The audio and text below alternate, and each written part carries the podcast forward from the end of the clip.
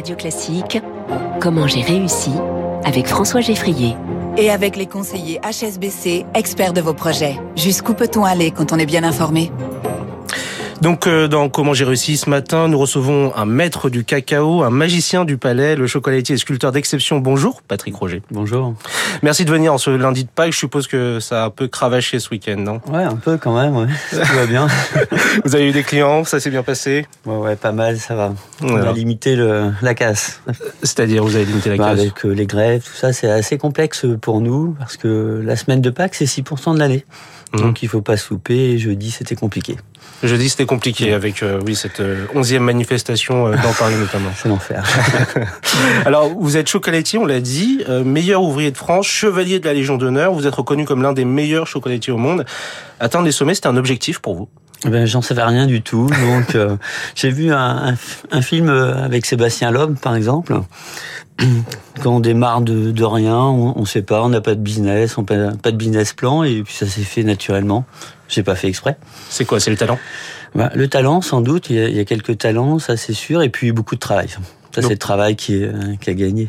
Oui, c'est ça. C'est meilleur ouvrier de France. On n'arrive pas là par hasard. Ouais, mais je faisais par jeu, moi, surtout, donc c'était assez facile. Et finalement, je vais pas travailler tous tous les jours, c'est un jeu. C'est-à-dire par jeu. Est-ce que Bah, je m'amuse. Ouais. Je m'amuse et plus je fais, on vient de me mettre un mot qui est Asperger un peu. Donc j'ai une qualité d'autiste aussi à répéter les tâches euh, beaucoup.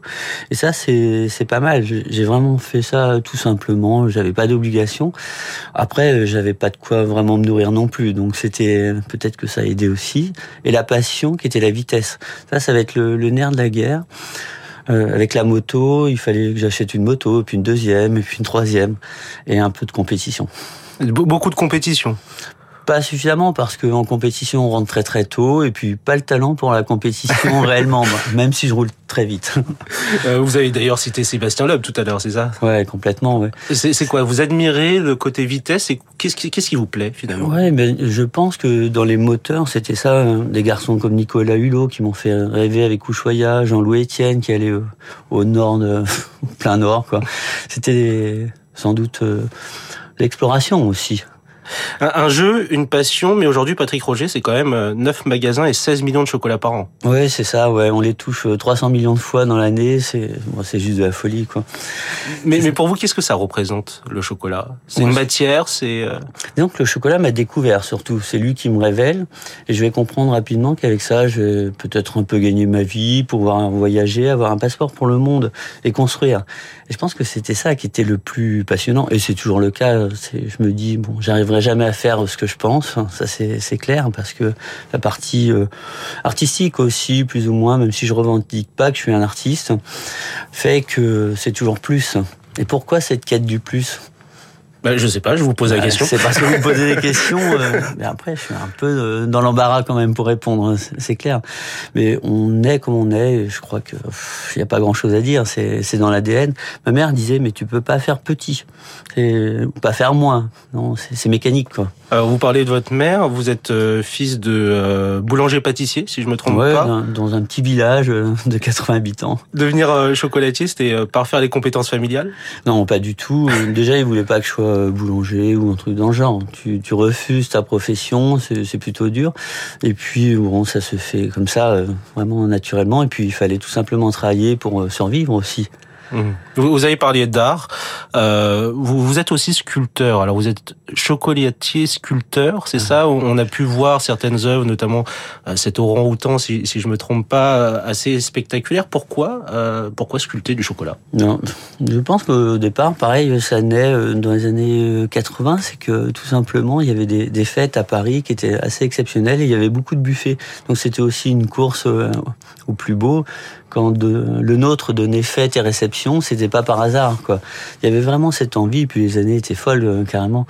Et je pense que ça naît comme ça. Et puis euh, ce début de vitrine, où tu dois faire des vitrines qui sont de plus en plus jolies, comme les grands magasins aussi. On va voir les vitrines des grands magasins. Et moi, ça c'est c'est vraiment né comme ça, l'esthétique. Sauf qu'à 20 ans, J'étais plutôt à l'armée, je préférais les stages commando, c'était c'était plutôt dur quoi. Mais c'était en soi, euh, j'avais ça en moi.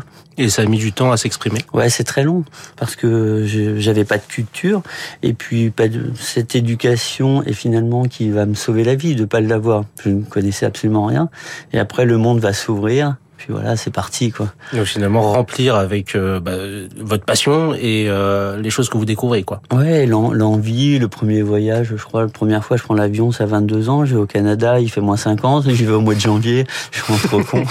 et euh, mais ça va être vraiment le, oui, ça c'est le début de l'aventure. Alors, le début de l'aventure, on a parlé du chocolat, mais euh, autre matière qui vous est indissociable aujourd'hui, c'est le métal, c'est ça, mm. l'aluminium notamment? Ouais, là, ben, tous les métaux, tout, ben, tout m'intéresse quoi. Ça va des tapis. Et comment on passe du chocolat au métal? Ben alors ça, c'est grâce à une, cliente euh, à Sceaux, Mademoiselle Ratier, qui un jour, elle voit bien, elle comprend. Elle est une famille qui a inventé l'hélice à pas variable. Donc une famille d'industriels, elle va m'emmener à la fonderie de Coubertin et puis là, ça sera le, le Graal. Je vais comprendre que l'on peut pérenniser le travail. Et euh, je travaillais environ 600 heures, c'est-à-dire 20 heures par jour, tout le temps. C'est ça qui a fait que j'allais pouvoir sauvegarder ce que je fais. J'ai vraiment euh, le travail pour moi, c'est quelque chose qui est essentiel. Les ouvriers, les artisans, les paysans, les chercheurs, hein, tout le monde, tout m'intéresse. Quand on bosse, euh, c'est fascinant. Puis là, l'histoire démarre vraiment ainsi. La fonderie de Coubertin, ça m'emmène dans une galerie à Paris, l'univers du bronze. Et puis après, je vais découvrir une fonderie aussi qui s'appelle Sus, avec des cachets et puis euh, les premières les premiers sculpteurs. Et là, je vais faire ma première sculpture. Et un jour, euh, quand la sculpture est prête en fonderie, il y a deux illustres inconnus à droite et à gauche qui valent 10 millions de dollars. C'était Brancusi et Giacometti. Et l'histoire va vraiment, là, ça va s'accélérer. Et, pour vous, justement, alors vos œuvres euh, chocolatières, on va dire, sont exposées dans vos vitrines de toute manière. Euh, est-ce que euh, vos œuvres métalliques, on peut les retrouver ou vous souhaitez euh, être exposé Oui, alors ça, c'est les collectionneurs, les, clients me disent mais comment on fait pour voir? Aujourd'hui c'est très très grand, le, le, volume est vraiment énorme. Après, évidemment, il faut des, moyens financiers. J'ai toujours pas de galerie, je vis tout seul. Alors je vends des pièces, bien sûr, mais demain, la première idée, c'était comment tu es dans un musée. Mais quand tu es dans un musée, c'est déjà à moitié mort, donc c'est un peu particulier comme, euh, comme scénario. Mais euh, effectivement, c'est comment tu fais voir, comment ça fait bouger le monde surtout. Mmh. Parce que par la sculpture, tu peux vraiment réunir tout le monde et mettre tout le monde d'accord. Et par le travail aussi, je vois bien dans la rue, tu as des gamins qui me disent, mais oh putain, c'est Patrick Roger.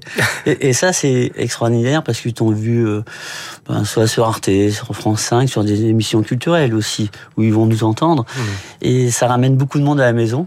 Et par l'art, franchement, euh, on transforme euh, la vision, c'est exceptionnel, quoi. Merci Patrick Roger, donc chocolatier et surtout artiste donc. Merci beaucoup d'avoir accepté notre invitation. Il est 6h45 sur Radio Classique. Tout de suite le journal de